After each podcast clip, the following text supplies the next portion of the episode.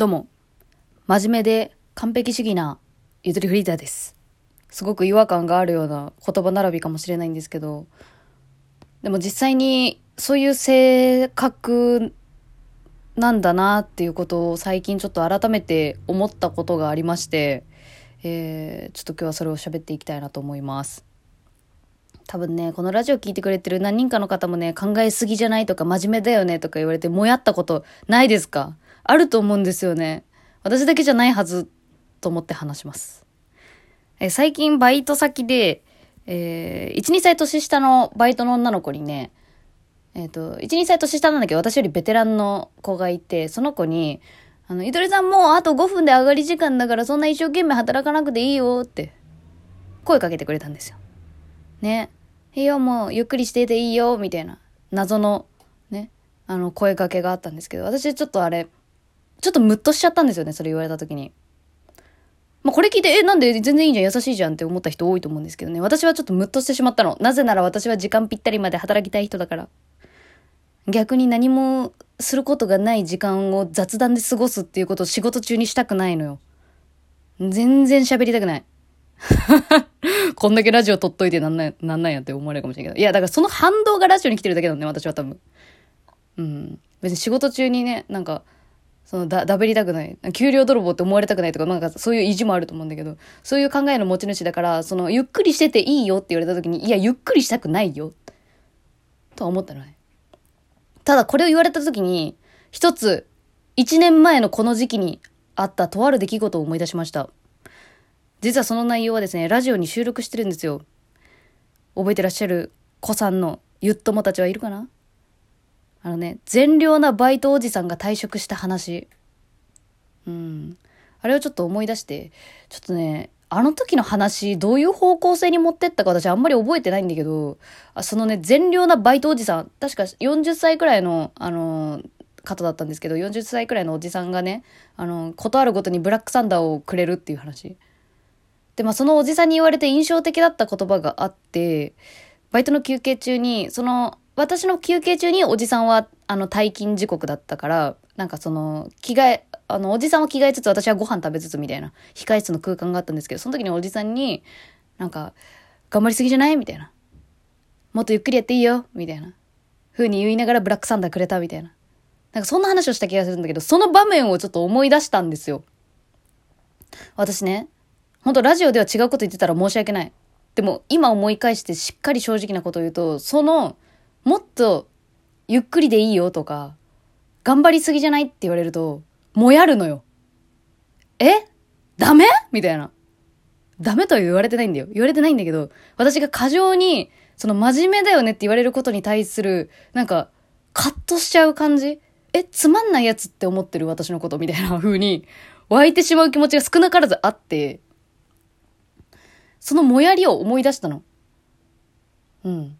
なんかそれと同じようなニュアンスを受け取って、早めに、あ、いいよ、もうゆっくりしていいよっていうのと、頑張りすぎじゃないっていう、なんかその、懸念される感じというか、そのもやりを思い出したのね。で、その時に思ったのよ。なんか、私善良なバイトおじさん大好きだったから、あの人は正しいこと言ってると思ってて、だからその、あ、なんかこの感情の持ち方は、あの健康的じゃないんだなと思って、そのカットしてしまうというか、え？みたいな風に思うのが。だからちょっと、真面目に考えてみました。真面目すぎてしまうことに対して、自分が。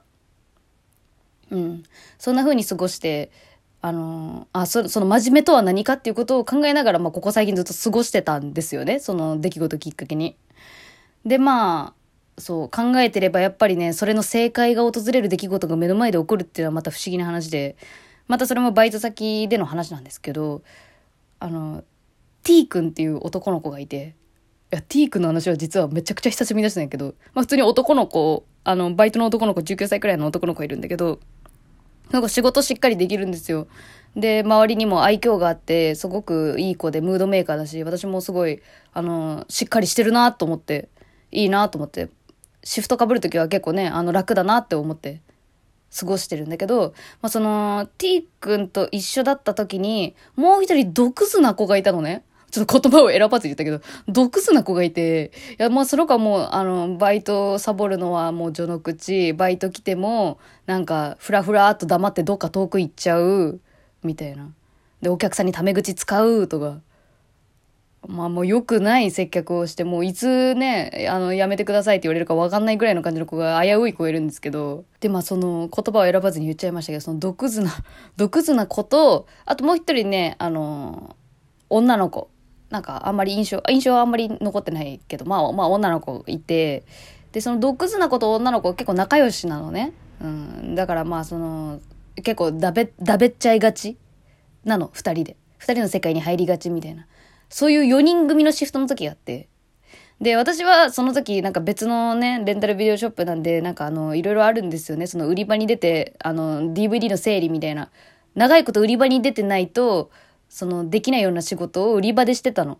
だからレジは、その、君たち3人で守ってね、みたいな。そういう体制でね、働いてたんですけど、なんかどうやらレジがめちゃめちゃ忙しそうな雰囲気が、あの、見えたんですよ。私が売り場から。あ、やべえなと思って。だからすぐにねレジにわーって戻るんだけどあのあそちらで並んでるお客様こちらレジでご案内しますみたいなやつねそうそれを私がやったのでパッと売りあのレジを見るとねその T 君しか働いてないのよレジであれ？と思ってその女の子と毒図どこ行った？って思ってさ、それも忙しすぎるから、それを聞く隙もなくて。でも、やっと、やっとこさ、こう、隙間ができた時に T 君にすかさずさ、ねあの子たちどこ行ったん？って聞いて。そしたら、いや、なんか知らないっす、みたいな。どっか行ったんじゃないですか？みたいな。いつもあんな愛嬌のいい T 君がちょっと綺麗気味に、あ、知らないっす、みたいな。うん、なんか、なんかどっか遊んでるんじゃないですか？みたいな言って、え、え、え、え、どうした？どうした？どうした？と思って。で、私ずっと売り場に出てたけど、もうレジ、あ、もう一緒に守ろう、みたいな。急遽、T 君と私の二人体制でずっと、わーってレジやってたのよ。でも、その時の T 君、めっちゃずっと切れてて、なんかもう所作が荒々しくて、明らかにその毒図なことを女の子さえレジにいれば全然回るのに、3人で回すところをわた急遽私が戻ってきて2人で回すという状況になっておりまして。でもさ、あのあれなのよ。その、いないなと思ったんだけど、あの、その二人はなんか売り場でなんか二人でなんか別のなんか仕事、仕事っていう仕事でもないんだけど、なんか二人で売り場に出ててさ、で、なんていうの？私が、あ、あの子らあそこにいるじゃんって言って、まあこれ私の言い方は悪かったかもしれないんだけど、あ、じゃあ私声かけてくるわって言おうと思ったら、あ、じゃあ行ってきますみたいな。T 君が。あ、あなたがそうやって言うんだったら僕が声かけて、かけてきますよ。はいはい。みたいな感じで。あの、まあ、呼びかけに行って、まあ、4人集合してレジを守るっていう流れにはなったんだけど、その時思ったさ、その、自分一人でやれるって思って、多分一人でしばらく回してたんだなと思って。これさ、その、真面目ゆえに引き起こされることじゃない？なんていうのかな？自分さえ自己犠牲というか。でも結果イライラしてんだけどね、それで。というまあ出来事がありまして。これを見た時にその真面目ってこういう形であの露呈してしまうんだなと思ったその良くない形としてあのアウトプットされてしまう瞬間があるっていうのを目の当たりにしたんですよね。もちろん私もどっちかって言ったらその T 君と同じ心理になるから、他にサボってる人いたら、いや、そんなやつもうどうでももう自分でも回すわ、みたいな。なるのもすごいわかる。でもこれを割とこう、客観的に他の人がそれをやってるのを見ると、あ、いかんな、これはってちょっと思った。その、まあ、よ、よ、よくない、その、うん、なんていうのかな。その、よくないわけじゃないんだけど、その、なるべくそのね、あの、最良の選択を選ぶ、選ばないとダメだなって思った、私は。それを見た時に。だからさ、その真面目じゃないって言われた時考えすぎじゃないとか一生懸命やりすぎだよって言われた時に、まあ、ムッとしてしまう気持ちはありつつもあもしかしたらあの時の T 君みたいにそのなんていうのかななんか自分自分だけで解決しようとしてないって言われてるのじゃないかなって思った方がいいのかなって思った。そう。単純に視野が狭くなってる時に言われてるかもしれないんだよね。真面目すぎっていうこと。まあわかんないよ。その言う側はそんなに対して考えてない可能性も多いですよ。てかまあ何も考えてないんだろうなって思った方が楽だと思うけど、でも言われても何かしらきっと考えちゃう真面目な私たちは、そういうことを言われた時に、あれ？私今、視野狭くなってないかなっていう。